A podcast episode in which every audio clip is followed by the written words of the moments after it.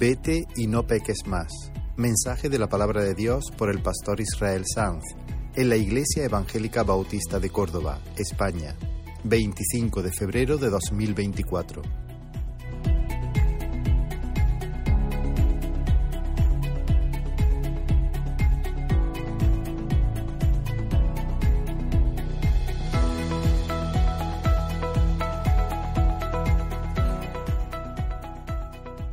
Gloria al Señor. Desde hace nueve meses, más o menos, estamos predicando de manera consecutiva el Evangelio de Juan.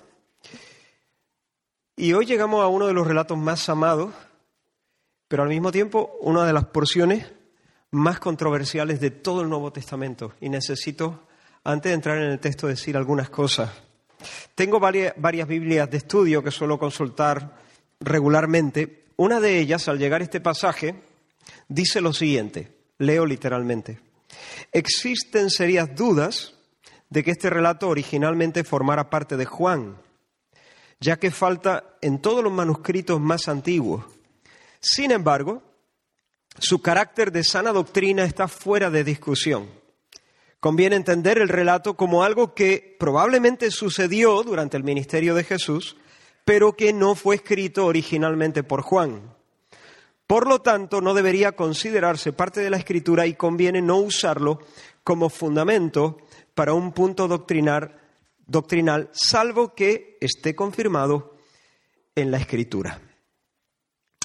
Además de no estar incluido esta, esta porción en los documentos, en los manuscritos más antiguos, en aquellos en los que sí se incluye, manuscritos un tanto posteriores, está ubicado el relato en diferentes lugares en algunos lugares se pone después del versículo 36 del, capítulo 7 de Juan. En otros manuscritos aparece después del versículo 44 del capítulo 7 de Juan.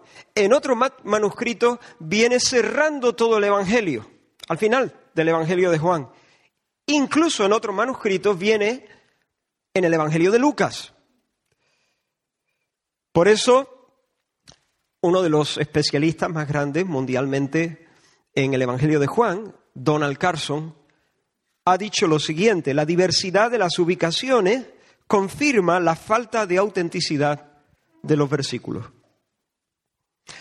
Sin embargo, otra Biblia de estudio que suelo consultar, otra Biblia dice lo siguiente, de nuevo leo literalmente, algunos académicos creen que este texto no formaba parte del Evangelio de Juan ellos argumentan que a pesar de que se encuentra en un gran número de manuscritos griegos, este pasaje falta en manuscritos más antiguos, incluyendo los pocos manuscritos griegos existentes en la actualidad anteriores al siglo V. Sin embargo, sigue diciendo, otro convincente testimonio garantiza completamente su inclusión Jerónimo, muerto en el 420, escribió que aparecía en muchos manuscritos griegos y latinos que le fueron disponibles desde el siglo IV o antes. Ambrosio, muerto en el año 397, y Agustín, muerto en el 430, indicaron que este relato resultaba ofensivo entre aquellos que temían que podría estimular el adulterio como una posible razón para que algunos manuscritos lo omitieran. Fin de la cita. Ya ven, los eruditos no se ponen de acuerdo. Algunas versiones bíblicas, de hecho, ni siquiera contienen el pasaje que vamos a leer. Si tienes la nueva versión internacional, creo, si no recuerdo mal, que no lo contiene, solamente una nota al margen. Todos, todos creen que la historia es una historia real, que sucedió, que sucedió durante el ministerio de Jesús. Pero no creen, algunos no creen, que el Espíritu Santo impulsara al apóstol Juan a incluirla en su evangelio. Sin embargo, otras versiones defienden la inspiración de estos versículos, 12 en concreto, y defienden su lugar en el canon, ahí, eh, al comienzo del capítulo 8. ¿Qué hacemos nosotros? Yo no soy un erudito, mis conocimientos técnicos de estas cuestiones, de manuscritos y eso, es muy precario. Y sin embargo, después de estudiar la cuestión, sin ser dogmático, me inclino, de hecho me inclino claramente, sin ser dogmático, pero me inclino claramente a pensar que sí estamos ante una porción que podemos recibir como palabra del Señor, como escritura. Y ahora sí, Vamos a nuestro texto, Juan capítulo 7, versículo 53, el último versículo del capítulo, y luego leeremos los primeros 11 del capítulo 8. Tendréis el texto en pantalla. Dice la escritura, cada uno se fue a su casa y Jesús se fue al monte de los olivos. Y por la mañana volvió al templo y todo el pueblo vino a él y sentado a él les enseñaba. Entonces los escribas y los fariseos le trajeron una mujer sorprendida en adulterio y poniéndola en medio le dijeron, Maestro, esta mujer ha sido sorprendida en el acto mismo de, adulterio. Y en la ley nos mandó Moisés apedrear a tales mujeres. Tú pues, ¿qué dices? Mas esto decían tentándole para poder acusarle. Pero Jesús, inclinado hacia el suelo, escribía en tierra con el dedo. Y como insistieran en preguntarle, se enderezó y les dijo, el que de vosotros esté sin pecado, sea el primero en arrojar la piedra contra ella. E inclinándose de nuevo hacia el suelo, siguió escribiendo en tierra. Pero ellos, al oír esto, acusados por su conciencia, salían uno a uno, comenzando desde los más viejos hasta los postreros. Y quedó solo Jesús y la mujer que estaba en medio. Enderezándose Jesús y no viendo a nadie sino a la mujer, le dijo, Mujer, ¿dónde están los que te acusaban? ¿Ninguno te condenó? Ella dijo, Ninguno, Señor. Entonces Jesús le dijo, Ni yo te condeno. Vete y no peques más. Señor, te pedimos ayuda para entender tu mente, tu corazón en esta, en esta porción. Señor, ayúdame a hablar como debo.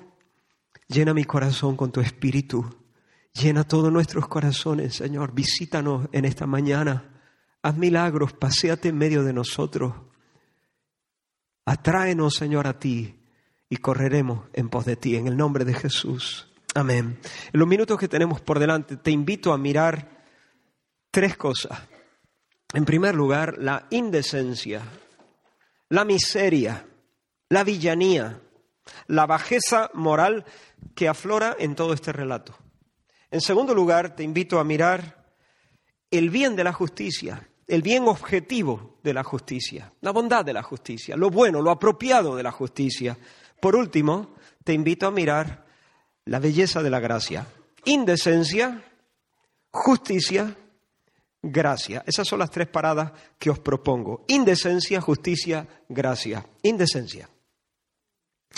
Tras pasar la noche en el Monte de los Olivos, Jesús regresa temprano al templo y, como hacen, y sentado, como los maestros orientales, comienza a enseñar a una multitud que se apiña en torno a él. De repente irrumpe en la escena un grupo de fariseos y de escribas, los religiosos, y uno de ellos, imagino que con gesto súper espiritual, echándole almíbar a su tono de voz, le dice, maestro, resulta que acaban de poner a una mujer sorprendida en el acto mismo de adulterio, la han puesto en medio de todo, delante de Jesús. Y le dicen, maestro, esta mujer ha sido sorprendida en el acto mismo de adulterio. Y en la ley, aleluya, nos mandó Moisés apedrear a tales mujeres. Tú pues ¿Qué dice? Miserable. Ruine. Canalla. Almas indignas, bajas, despreciables. Porque a esos religiosos no les importa la ley, no les importa la santidad y no les importa en absoluto el honor de Dios. Están montando el numerito para tenderle una trampa a Jesús. El apóstol Juan lo denuncia en el versículo 6. Esto decían tentándole para poder acusarle. Lo que en definitiva están buscando es que el Señor pise en falso, que se meta solito en la boca del lobo. Quieren desprestigiarle delante de la multitud y luego, por supuesto, quieren acabar con él. Maestro, la ley de Moisés nos insta a lapidar a esta mujer. ¿La lapidamos? ¿Tú qué dices? ¿Qué dices tú, maestro? Con razón el Señor les llamó raza de víbora. En primer lugar, la ley no decía exactamente eso. Escucha con atención lo que la ley de Moisés decía. Deuteronomio 22, versículos 22 al 24 dice, si fuere sorprendido alguno acostado con una mujer casada con marido, ambos morirán el hombre que se acostó con la mujer y la mujer también. Así quitarás el mal de Israel. Si hubiera una muchacha virgen desposada con alguno y alguno se acostare con ella, los sacaréis a ambos de la ciudad y los apedrearéis y morirán. Así quitarás el mal de medio de ti. Los religiosos acaban de decir que han encontrado a la mujer infraganti, en el acto mismo de adulterio. Testigos presenciales la han visto encamada con un hombre. ¿Dónde está el hombre? Porque allí había dos. ¿Te das cuenta que a ellos no les mueve el celo de hacer al pie de la letra lo prescrito en la ley de Moisés? No honran la ley, más bien usan la ley para llevar adelante su agenda diabólica. En segundo lugar, hermano, la pregunta no es sincera porque ellos en realidad no quieren conocer la opinión de Jesús, no les interesa en absoluto. Lo que quieren es que Jesús muerda el anzuelo. Si Jesús hubiera respondido, adelante, Apedrealda es lo que merece. Jesús hubiera perdido la simpatía de muchos y ellos lo sabían. Su compasión, que, que, que era alabada por el pueblo, sería puesta en cuestión. Y además Jesús, de paso, se metería en un lío con el imperio romano. Porque Roma, en los territorios ocupados, se reservaba el derecho de eh, sentenciar a muerte a alguien. La aplicación de la, pena de muerte no era eh, sino un derecho únicamente de Roma, ni siquiera el Sanedrín podría, eh, podía, tenía la prerrogativa de dictar una sentencia así. Si Jesús hubiese dicho adelante, amén, se le podía haber acusado de violentar el orden y de violentar las leyes. Pero si Jesús se hubiera mostrado reacio a aplicar la pena prescrita en la ley de Moisés, podría entonces haber sido acusado de rebelde, de un hombre que desprecia la revelación de Dios, de un hombre que traiciona la fe, ¿te das cuenta? Es una trampa. Y Jesús lo sabe. Y por eso no responde. Jesús no responde. Solo se inclina, él está sentado enseñando. Y entonces se inclina un poquito y empieza a escribir en el polvo. Y algo más sobre los religiosos, todavía no he terminado con ellos. Tanto ellos como el Señor sabían de sobra que Deuteronomio 17 dice algo muy concreto acerca de los testigos en, el contexto de la aplicación de una pena capital. Deuteronomio 17 dice lo siguiente, por dicho de dos o tres testigos morirá el que hubiere de morir.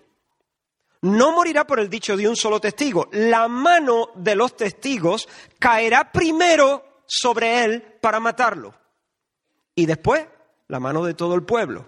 Es decir, en una ejecución, los que daban el primer golpe eran los testigos. Así quitarás el mal de en medio de ti. Termina el texto. Ahora bien, se requería que los testigos no fuesen testigos falsos, por supuesto. Si se demostraba que había un falso testimonio, el testigo podía ser ejecutado. Se le aplicaba al falso testigo el castigo que en principio él estaba, al que estaba eh, empujando a la persona a la que acusaba. Y también se exigía que los testigos no fuesen culpables del mismo pecado que estaban denunciando, porque también podían ser ejecutados. Jesús sigue escribiendo en tierra y los religiosos siguen preguntando, ¿qué dices tú, maestro? ¿Eh, maestro? Y Jesús sigue escribiendo, no le responde. Tal vez lo que el Señor está haciendo con este gesto es ignorarle, sin más. Decirle sin, sin palabra, he visto el anzuelo, no voy a caer en tu trampa. Los religiosos están reclamando su opinión y Jesús, con este silencio, con estos garabatos en el suelo, por así decirlo, los ningunea, los ningunea. No le responde, se pone a otra cosa al Señor. Se abstrae, garabateando palabras en el suelo. Tal vez. O tal vez no. Quizá este, este, gesto no es un, un ninguneo, sino una forma en que el Señor tiene de exponer la maldad de los escribas y de los fariseos. Tal vez Jesús escribió como antaño, como el dedo de Dios sobre las tablas en Sinaí, Jesús escribió de nuevo, no cometerás adulterio. Y luego tal vez siguió uno por uno los diez mandamientos. O tal vez escribió una palabra de Daniel 5:25, ¿recuerda? Cuando Belsasar, el rey Belsasar, en un arranque de estúpida soberbia, quiso burlarse de Dios, profanando los vasos sagrados del templo de Dios. Y mientras estaba en su orgía, borracho, una mano apareció escribiendo en la pared, Mené, Mené, Tekel Uparsin. Quizás Jesús escribió sobre el polvo un tequel, que significa ha sido pesado y ha sido hallado falso. Jerónimo, uno de los padres de la iglesia, junto a muchos comentaristas que le siguieron, pensó que lo que Jesús escribió, y tiene mucho sentido, fue un texto de Jeremías. Os lo leo. Jeremías 17:13 dice, Oh Jehová, esperanza de Israel, todos los que te dejan serán avergonzados, y los que se apartan de mí, dice el Señor, serán escritos en el polvo, porque dejaron al Señor manantial de aguas vivas. ¿Qué había hecho Jesús? Hacía nada. En el último y gran día de, de la fiesta de los tabernáculos, Dice la Escritura que en el último y gran día de la fiesta de los tabernáculos, Jesús se puso en pie y gritó, alzó la voz diciendo, si alguno tiene sed, venga a mí y beba. El que cree en mí, como dice la Escritura, de su interior correrán ríos de agua viva. Jesús se, acaba de presentar como el dador del agua, como aquel que satisface las ansias de del alma, como el manantial de la vida, pero los religiosos acuden a Él, pero no acuden a Él en fe, no acuden a Él, a él confiadamente, confiando en Él, sino acuden a Él para eliminarle, para hacerle caer. Y quizá Jesús, con su conocimiento divino, comienza a escribir sus nombres en el polvo. Ellos sabían de memoria este versículo. Mirad, el, el alma humana ansía honra e inmortalidad. Queremos que nuestro nombre perdure, ¿sí o no? Queremos que nuestro nombre perdure. Queremos dejar huella, de alguna manera. Queremos ser escritos en el mármol, no en el polvo, no sobre una finita capita de tierra, porque un nombre escrito en tierra es un nombre sentenciado al olvido sentenciado a desaparecer pronto. Registrar a alguien en el polvo es sentenciarlo a la insignificancia, a la vergüenza, a la muerte y al olvido. Es decir, que esa persona será como un tamo que arrebata el viento, una bengala que se inflama y brilla y muere en el instante. Quizás Jesús escribía sus nombres en el polvo, como, como, diciendo, esta es la sentencia de todos los que se alejan de mí, que soy fuente de agua viva. Pero no lo sabemos. ¿Qué fue lo que escribió Jesús? No lo sabemos. Ya me gustaría, aunque entiendo que no es necesario para mi salvación, porque si hubiese sido necesario para nuestra salvación, el Espíritu Santo lo hubiera dejado consignado en las páginas de la Escritura. Y el Espíritu no ha querido revelarlo. Lo que sí sabemos, hermanos, es que finalmente Jesús, cansado de la insistencia de los religiosos, se endereza y les dice, el que de vosotros esté sin pecado, sea el primero en arrojar la piedra. Proceder, Adelante. Lapidadla. Pero mirad bien que los testigos, esos que son los responsables de lanzar la primera piedra, según dice la ley de Moisés, mirad bien que no estén manchados con la misma porquería.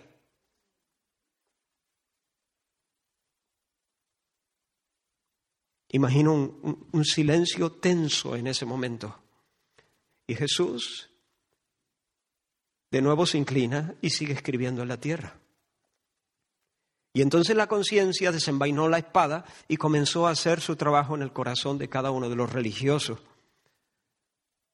Los más viejos fueron los primeros en darse cuenta de que también ellos estaban hasta el cuello de basura. Y pronto, poco a poco, se fueron yendo y pronto todos habían abandonado la escena. Es triste esto, ¿no? Es triste que la, conciencia les apuñale y sencillamente se vayan, se vayan. ¿Por qué se fueron? Porque no estaban arrepentidos, hermanos, porque si hubiesen estado arrepentidos, si hubieran quedado, hubieran llorado su pecado y hubieran pedido perdón al Señor, pero se fueron, se fueron porque lo único que tenía era remordimiento. Ruego al Señor que no haya nadie que se quede solamente en el remordimiento. Los que solamente experimentan remordimiento estarán en el infierno por los siglos sin fin. Dios demanda arrepentimiento, que es distinto. Y tal vez hasta temían que si tomaban alguna piedra, Jesús era capaz de sacar a la luz sus, sus actos, sus palabras y sus fantasías. Se fueron. Por supuesto que se fueron, por supuesto. Se escondieron como se esconden las cucarachas cuando se enciende la luz. Lo voy a decir de nuevo. Miserable, ruine, canallas, almas indignas y despreciables. Sí, sí, son personas. Por eso lo digo con dolor, no lo digo con, guasa, no lo digo con tirria, no lo digo, lo digo, lo digo con dolor, pero lo digo, canallas, miserables, ruines, almas indignas y despreciables. Son personas creadas a la imagen de Dios, pero se han pervertido y en vez de reflejar la belleza de la santidad de Dios, están reflejando la deformidad del diablo. Pero vamos a dejar por un momento a lo religioso, vamos a mirar a la mujer. Es una persona. Es una persona creada desde el amor y para el amor. Pero en vez de vivir en la verdad, en la bondad y en la belleza, traiciona a su Dios, traiciona al hombre de su pacto y se deshonra a sí misma. Prometió fidelidad hasta su último aliento, pero donde dije digo, digo Diego. Y no le importan las heridas que pueda causar a su marido o a sus hijos si los tiene. Y para darle curso a su capricho, si tiene que escupir el rostro de Dios, pues escupirá en el rostro de Dios. Sí, es una persona, pero es lo único bueno que puedo decir de ella. Belsasar en su orgía, usó los vasos del Señor para su fiesta desenfrenada. Y esta mujer usó el vaso del Señor, que es su cuerpo, en un sentido, porque su cuerpo es del Señor y de su marido, y lo usó de forma vil para su fiesta perversa. ¿Qué puedo decir? Tequel. Tequel. Pesado y hallado falso. Mujer miserable, ruin, despreciable, rastrera, indecente, inmoral, sucia, torcida, indigna, fea, egoísta, embustera. Y seguramente hay personas aquí que sienten que me estoy pasando, que estoy exagerando la cuestión. Ese es nuestro problema.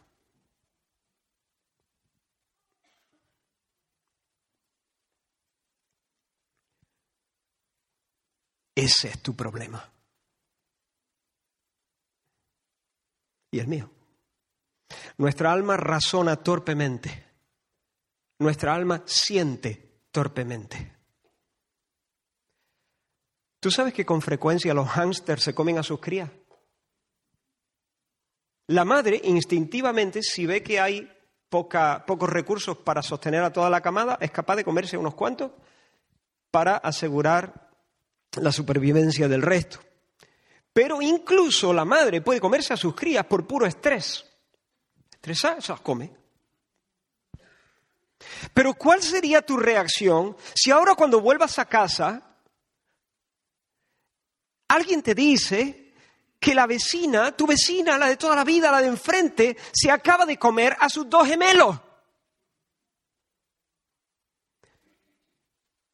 te aseguro que sentirías una horrible, una horrorosa conmoción.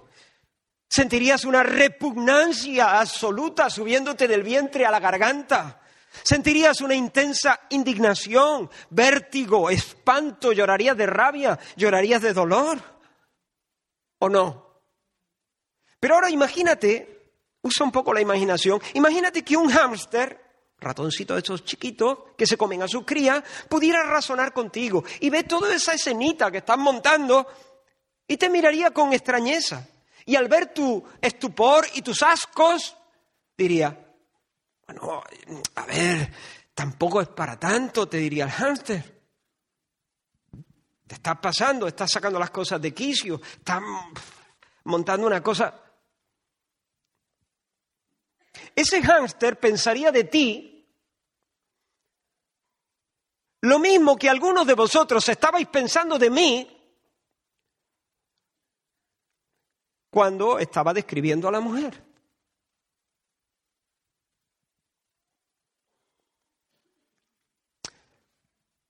Pero si nosotros pudiéramos ver con más lucidez las cosas,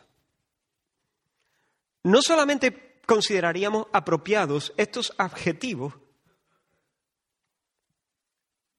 miserable, ruin, despreciable, rastrera, indecente, inmoral, sucia, torcida, indigna, fea, egoísta, embustera, etc., no solamente son apropiados, aunque, lo sigo diciendo, es, una, es un ser humano, es una persona, porta una dignidad inmensa, que por cierto hace peor su pecado, lo agrava, es un agravante Si pudiéramos ver las cosas con más lucidez, no solamente consideraríamos apropiados estos adjetivos, sino que sentiríamos la náusea, el vértigo y el odio que Dios siente contra la vileza del adulterio o contra la vileza de cualquier pecado.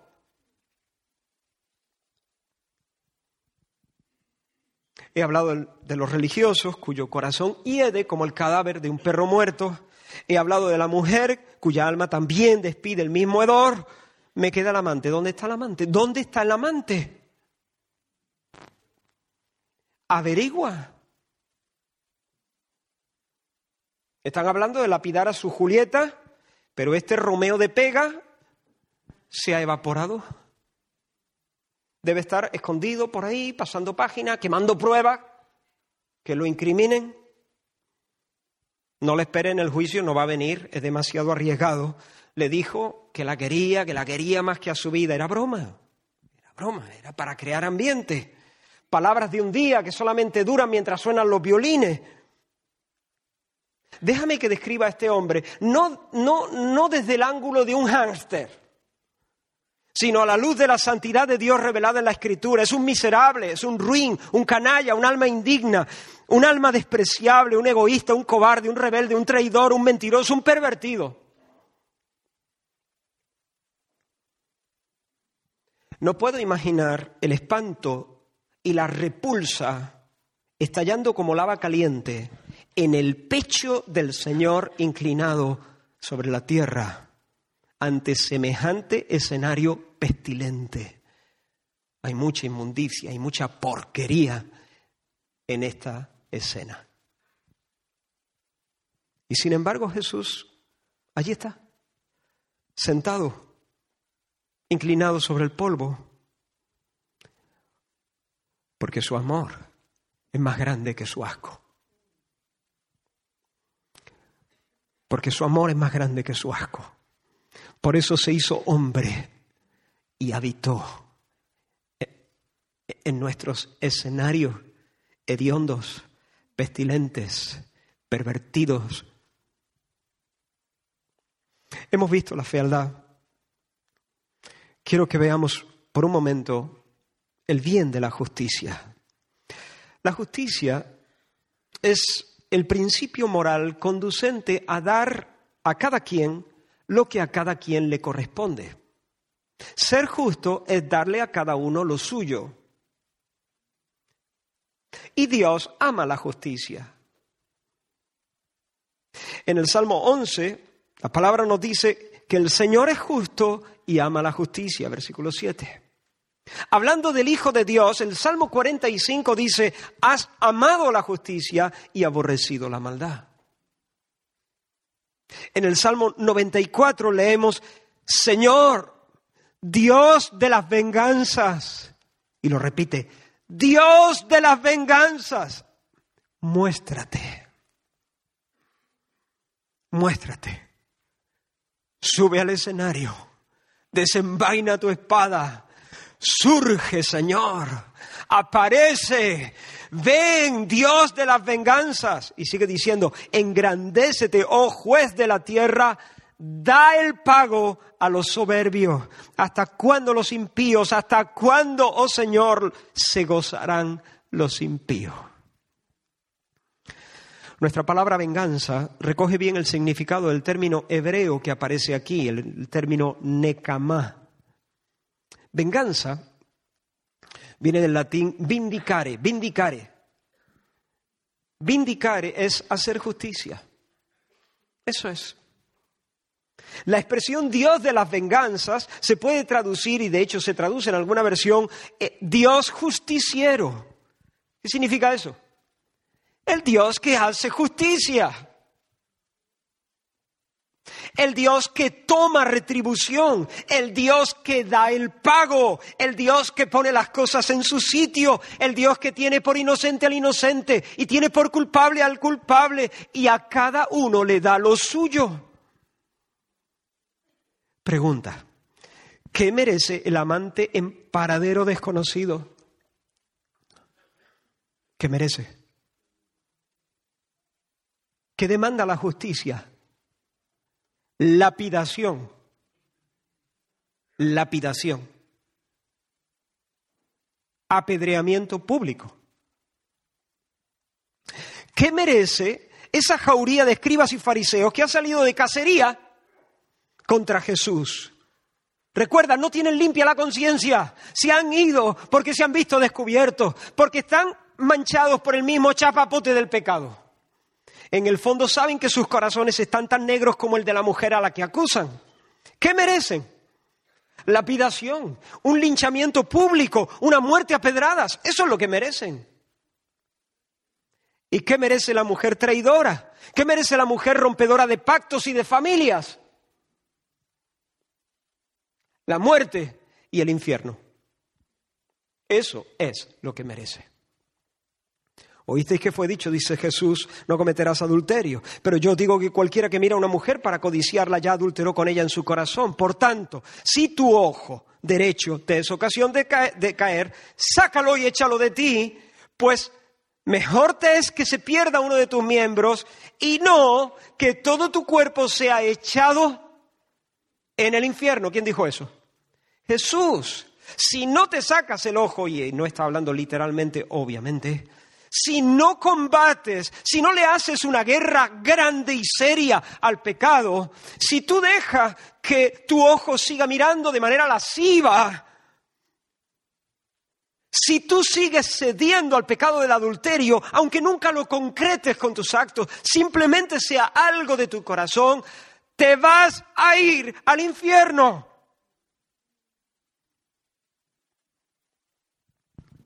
Infierno un lugar sin deleite, en el que se experimentará una frustración eterna, un dolor sin alivio y una confusión y una vergüenza absoluta y sin fin.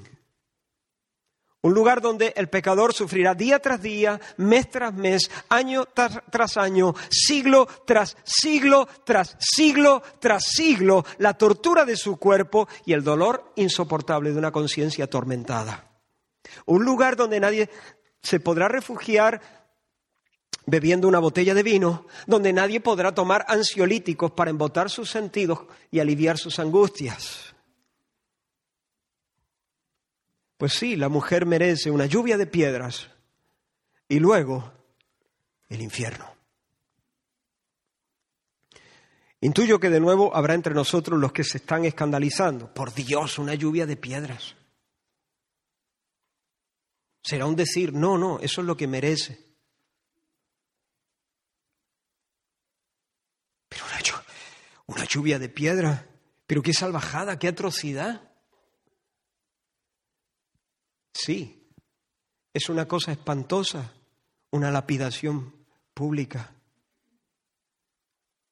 Creo que no sería capaz siquiera de verla. Es una cosa espantosa. Pero la salvajada es el adulterio.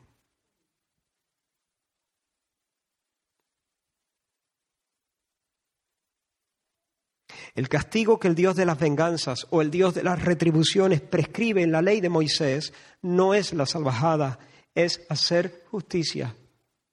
Es hacer justicia.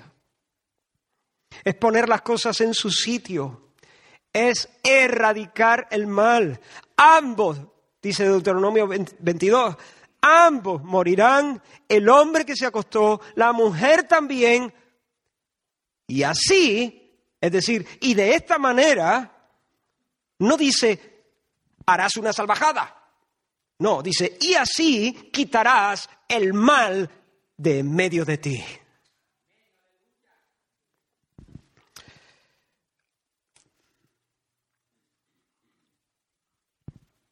Y ahora te pregunto,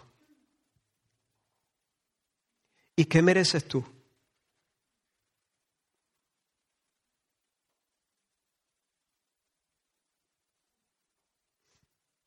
Hemos mirado al amante prófugo, hemos mirado a los religiosos, hemos mirado a la mujer infiel. ¿Y qué mereces tú? ¿Qué te dice tu conciencia? Tal vez diga, bueno, yo no, yo no, yo no he traicionado a mi cónyuge. Seguro. Seguro. El que mira pornografía, por ejemplo, está orientando sus apetitos sexuales hacia cuerpos que no les pertenecen. Y le está faltando profundamente el respeto a su cónyuge. Es un acto de adulterio en el corazón. El que coquetea con otra persona y la mira románticamente o la mira sensualmente. O quien en su corazón se imagina en los brazos de, otro o de otra y fantasea con una vida fuera de su nido. Es un adúltero por dentro, aunque nunca haya materializado sus deseos. Pero pongamos que sí, pongamos que ni siquiera en nuestro fuero interno hemos faltado al séptimo mandamiento. Pongamos que no, hemos caído ahí. ¿Eso nos culpa de alta traición? Eh, o sea, ¿nos exculpa eso de alta traición? Mira lo que dice el apóstol Santiago en su carta, en el capítulo 4, dice, oh almas adúlteras. Oh almas adúlteras, ¿no sabéis que la amistad del mundo es enemistad contra Dios? Cualquiera pues que quiera ser amigo del mundo se constituye enemigo de Dios. ¿O pensáis que la Escritura dice en vano, el Espíritu que Él ha hecho morar en nosotros nos anhela celosamente? En otras palabras, ¿no sabes que Dios te quiere enterito? No sabes que Dios te quiere entero para Él, que Él reclama todos tus afectos. No sabes que Dios no quiere compartirte con ningún otro amante. ¿Qué haces entonces coqueteando con el mundo? ¿No te das cuenta que cuando miras con chiribitas en los ojos al mundo y sus placeres, estás cayendo en adulterio? Sentir más pasión por tu equipo que por Dios es caer en adulterio. Estar más comprometido con tu propio nombre que con el nombre de Dios es adulterar. Estar más comprometido con tu éxito profesional y con tu comodidad o con tu éxito financiero, estar más comprometido que con la causa de Cristo, eso es adulterio.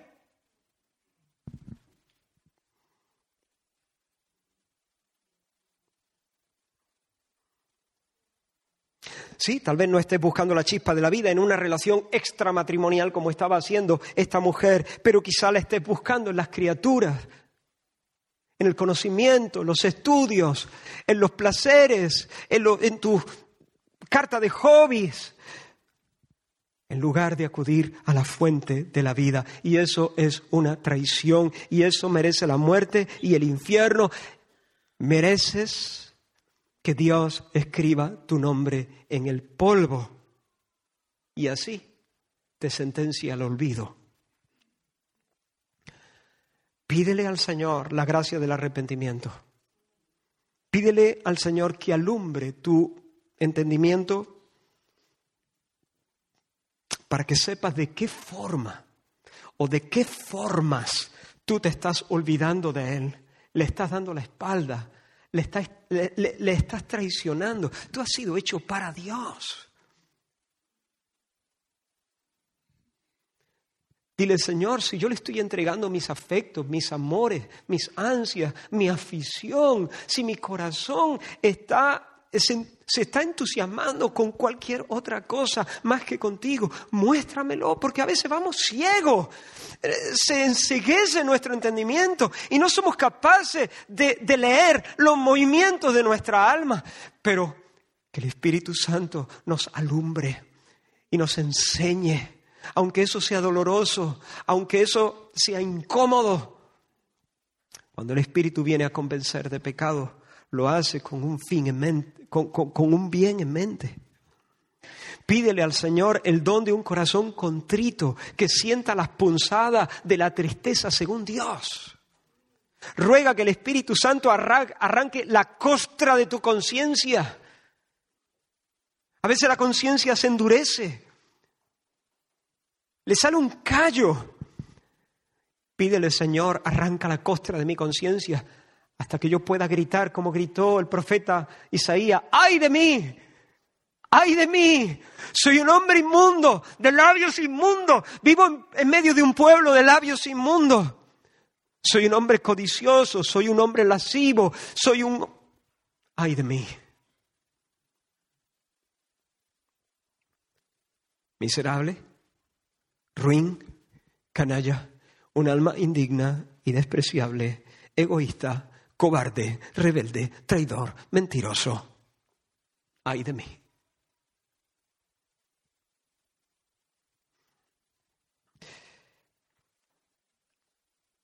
Hemos visto la indecencia, hemos visto el bien de la justicia, nos queda ver y espero que admirar la belleza de la gracia. Jesús es el amante del bien, el que ama la justicia, no solo el que ama la justicia, el que odia la, el que aborrece, el que odia, el que siente repulsa contra el mal. Jesús es el odiador del mal. El odiador, nadie odia como Jesús el mal. Jesús es el Dios de la venganza sentado en Jerusalén esa mañana. Y llegará el día en el que aparezca por segunda vez entonces, como dice el apóstol Pablo, Jesús descenderá del cielo, segunda de Tesalonicenses capítulo 1. Descenderá del cielo con los ángeles de su poder, en llama de fuego, escucha, para dar retribución a los que no conocieron a Dios. ¿Recuerdas a Faraón? Cuando Moisés le dijo, el Señor ha dicho, que dijo, yo no conozco al Señor. Yo no conozco a tu Dios. Bueno, pues a todos esos, a todos los que han, han, dicho, yo vivo como yo entiendo, yo no conozco ninguna autoridad por encima de mí, yo, a todos los que no conocieron al Señor, el Señor Jesús descenderá con los ángeles de su poder en llama de fuego para dar el pago la retribución a los que no conocieron a Dios ni obedecen al Evangelio de nuestro Señor Jesucristo, los cuales sufrirán pena o castigo de eterna perdición, infierno. Pero eso será en su segunda venida. Ese día, en Jerusalén, el Dios humanado, el Hijo eterno en carne y hueso, sentado en el recinto del templo, rechaza involucrarse ¿Lo has visto recogiendo piedra en el pasaje? No, no lo verás. No recoge ninguna piedra, porque como él mismo va a decir en el capítulo 12 de este mismo Evangelio, no he venido a juzgar al mundo. Mañana sí. Mañana vendrá para juzgar al mundo, pero en su primera venida Él no está para juzgar al mundo. He venido a salvar al mundo, a salvarle. Allí escribiendo en el polvo, Jesús piensa de la maldad. Lo mismo que pensará en su segunda venida, lo mismo. No es que Jesús en su primera venida piensa una cosa y luego se le agría el carácter y se pone... No.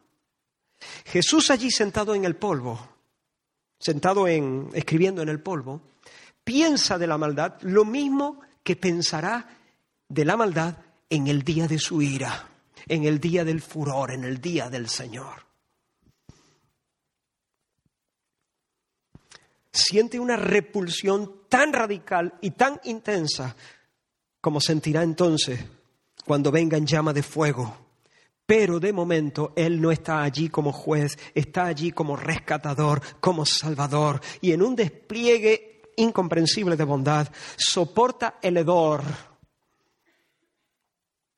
se levanta en medio de, esa escena y no los fulmina, los podía haber fulminado a los religiosos, a la mujer, al amante prófugo, donde quiera que se encontrara, podía haberle hecho caer un meteorito sobre la cabeza. Era lo que merecía. Pero no lo hace, soporta el hedor y abre sus brazos para abrazar a todos aquellos que quieran venir a Él en arrepentimiento y fe.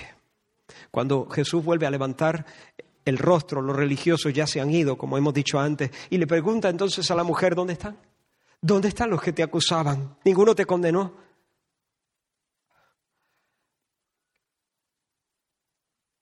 No, no sé.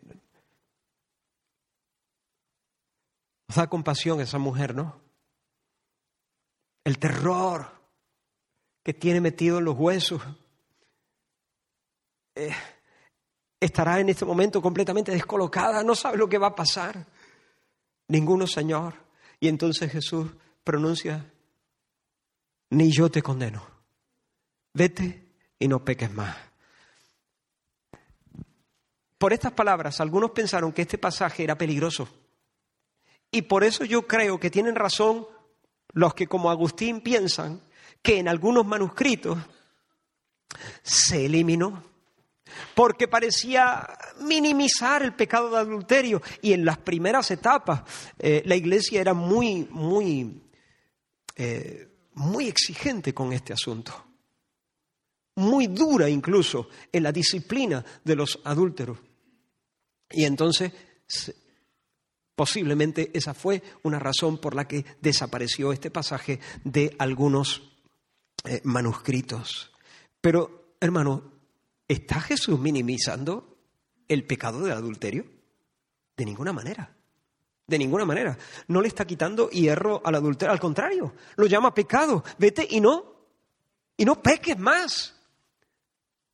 Lo llama pecado, pero se niega a ejecutarla porque este no es el día de la venganza, este es el día, el año del favor del Señor, es el tiempo del jubileo, hoy es el día de la salvación, hoy no es el día del juicio, por lo tanto Jesús se niega a ejecutar la sentencia contra ella y con ese no peque más, le convida a una vida nueva, la llama, la convoca a una vida a, una vida diferente. Ese no peques más es un vuélvete a Dios, arrepiéntete, conviértete. Fíjate que no le dice vete en paz. No le dice vete en paz. Le dice vete y no peques más, vete y no sigas pecando. Vete y que desde este momento vivas libre.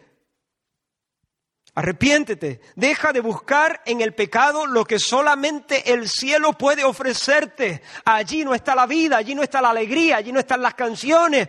La alegría, las canciones, la vida, el solaz, el descanso, está en la sonrisa de Dios. No le dice vete en paz, le dice vete y no peques más. Es decir, no le dice te he perdonado, le dice arrepiéntete. Pero hermanos, quiero pensar, quiero pensar que esa mujer también se fue en paz. Me gusta pensar que esta mujer en ese momento fue atropellada, vencida, subyugada, enamorada por la misericordia, la misericordia con mayúscula, Jesús. Me gusta pensar que esa mujer tuvo un verdadero arrepentimiento y experimentó la dulzura del beso del perdón de Dios. Me gusta escuchar estas palabras, vete y no peques más, no solamente como una orden, sino como una especie de bendición, que no solamente te prescribe un camino, sino que te da la fuerza para caminarlo. ¿Recuerdas cuando, Dios bendijo a, las criaturas, bueno, a, nuestros padres, los bendijo Dios diciendo, fructificad y multiplicad? Dice que los bendijo. Los bendijo Dios. Y entonces, ¿qué les dijo? Fructificado y multiplicado. Pero eso es un mandamiento.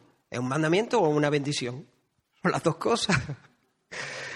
El mandamiento era la bendición, porque con el mandamiento no solamente venía el mandamiento, sino la capacidad de fructificar y multiplicarse. Pues así me gusta escuchar, vete y no peques más, vete y no peques más, y cuando lo escuchamos así, suena como una promesa, como una bendición, no solamente como una orden a vivir como Dios manda, sino como, como una especie de, de capacitación para vivir como Dios manda. Como si Jesús la estuviera disparando como una flecha al blanco de los propósitos de Dios. Pero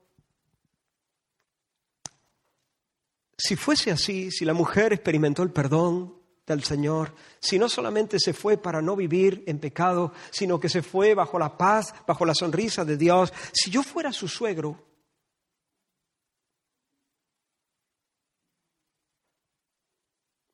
Si yo fuera su suegro y asistiera a semejante manifestación de misericordia y favor inmerecido, tal vez tendría que luchar un poco. Tal vez tendría que decir, pero ¿y qué pasa con mi hijo? ¿Pero alguien ha pensado aquí en mi hijo? Esa mujer le ha roto el corazón, ha pisado su honor, se ha reído del pacto. Y Jesús la perdona. Jesús la perdona. ¿Con qué derecho Jesús perdona a esta mujer? ¿La tendrá que perdonar mi hijo? No. Que, que es el esposo inocente. ¿Qué es el esposo ofendido. ¿Entiende el razonamiento? Desde luego, esta mujer tendrá que arreglar el asunto con su esposo, tendrá que procurar la reconciliación. Por cierto, para eso también la gracia de Dios fluye a raudales. No digo que sea fácil, digo que hay gracia de sobra. Hay gracia de sobra. Creemos en un Dios de milagro. Creemos en un Dios poderoso que restaura las ruinas. Sí, la mujer tendrá que arreglar las cosas a nivel horizontal, pero hermano, en última instancia,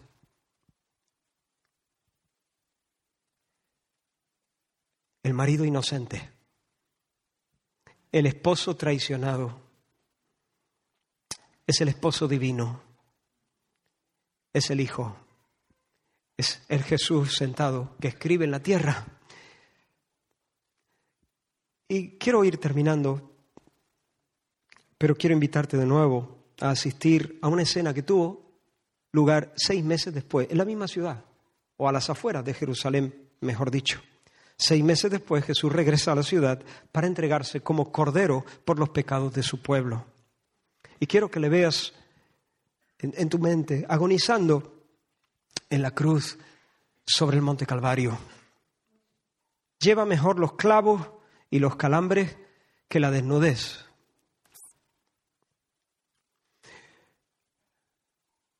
Quiero que le veas ahí porque quiero que entiendas que cuando Jesús ofrece su perdón a la mujer y cuando Jesús ofrece su perdón a cualquier pecador, no lo hace ignorando la justicia. Como ya he dicho, Él es el Dios de la venganza. Por eso Él no perdona a la mujer barriendo su adulterio bajo la alfombra. Él perdona a la mujer pagando su adulterio, tomando venganza de, su adulterio. Oh Dios de las venganzas, muéstrate, muéstrate y da el pago al Calvario, al Calvario. Allí lo tienes, el Dios de las venganzas dando el pago.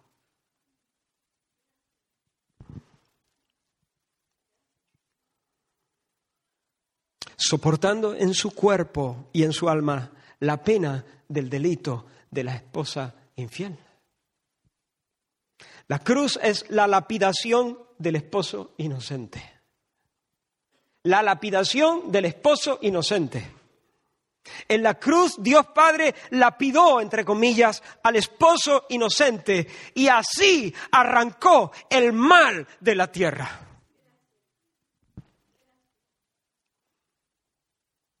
Mira, si Dios te concede ver la fealdad de tu pecado y si Dios además te concede ver la apabullante grandeza de su amor, cuando tú escuches, vete y no peques más, vete y yo no te condeno, vete, no te condeno, tú jamás podrás levantarte de allí para ir en busca de tus amantes una vez más. El amor de Cristo se te ha metido en el centro de tu alma y desde allí te domina.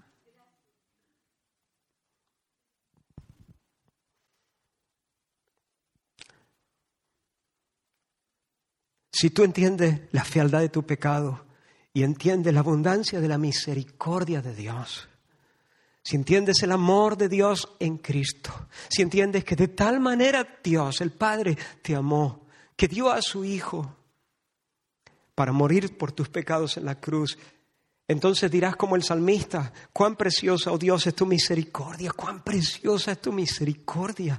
Por eso los hijos de los hombres se amparan bajo la sombra de tu sala. Ya no voy a ir corriendo en busca de mi amante Ahora voy corriendo a la sombra del Altísimo, porque he encontrado mi refugio he encontrado mi fiesta, he encontrado mi comida, he encontrado mi descanso bajo la sombra de tu sala. Sigue el salmo diciendo, serán completamente saciados, serán completamente saciados de la grosura de su casa. O oh, si tú piensas que el cristianismo es una vida gris, lóbrega, una vida aburrida, una vida que solamente merece la pena ser vivida a la luz de que, bueno, finalmente esquivaremos el infierno de alguna manera, te estás equivocando. El que ha conocido la misericordia del Señor encuentra que en su alma corre un río de agua viva y que si sigue y que si persiste bebiendo, persistirá la experiencia de la llenura y de la satisfacción, no plena, plena en este valle de lágrimas, pero sí creciente y finalmente se culminará cuando el Señor venga en su segunda venida, no solamente para dar el pago a, los que no conocieron al Señor, sino para dar consuelo y galardón a los que conocieron al Señor serán completamente saciados de la grosura de, tu casa. La vida cristiana es una vida preciosa, preciosa. Cuando llevaron a Pablo en cadena delante de los magistrados, Pablo les dice, mirándole a los ojos, allí, yo quisiera que vosotros fueseis como yo. Es esto estas cadenas. No me miréis como un desgraciado. No existe un cristiano desgraciado. Eso es una contradicción de términos. Un cristiano es una persona bien bendecida porque puede llamar Abba a Dios, puede llamar Papá a Dios. El cielo le sonríe y mañana gloria. Serán completamente saciados de la grosura de tu casa y tú los abrevarás del torrente de tus delicias, porque contigo está el manantial de la vida. En tu luz veremos la luz. Otro salmo lo dice así, mejor es tu misericordia que la vida. Mis labios te alabarán, así te bendeciré en mi vida. En tu nombre alzaré mis manos, como de meollo y de grosura, la crema, la nata, la guinda será saciada mi alma, y con labios de júbilo te alabará mi boca, porque has sido mi socorro, y así en la sombra de tu sala, me regocijaré. Está mi alma apegada a ti, tu diestra me ha sostenido. Yo te invito a que digas en esta mañana, Señor, he comprendido mi indecencia. Permíteme no cegarme ante la realidad de mi pecado. Señor, sé que merezco la muerte y el infierno. Pero creo que Jesús es el esposo traicionado que se ofreció para ser ejecutado en mi lugar. Y Señor, en esta mañana me vence tu gracia. Renuncio a mi pecado, soy tuyo. Renuncio al mundo y sus brillos. Renuncio a Satanás y sus ofertas. Renuncio a mí mismo y mis criterios. Que mi alma te pertenezca totalmente a ti, exclusivamente a ti y por siempre jamás a ti. Si tú vienes en arrepentimiento y fe al Señor en esta mañana, tu nombre no, es, no será escrito en el suelo, tu nombre será escrito en el cielo tu nombre no será escrito en el polvo. Tu nombre estará escrito en el libro de la vida. Vamos a orar.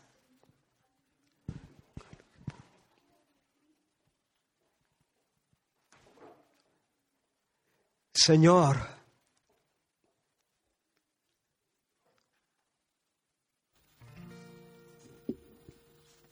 yo sé que todos tus hijos, los que han nacido de nuevo,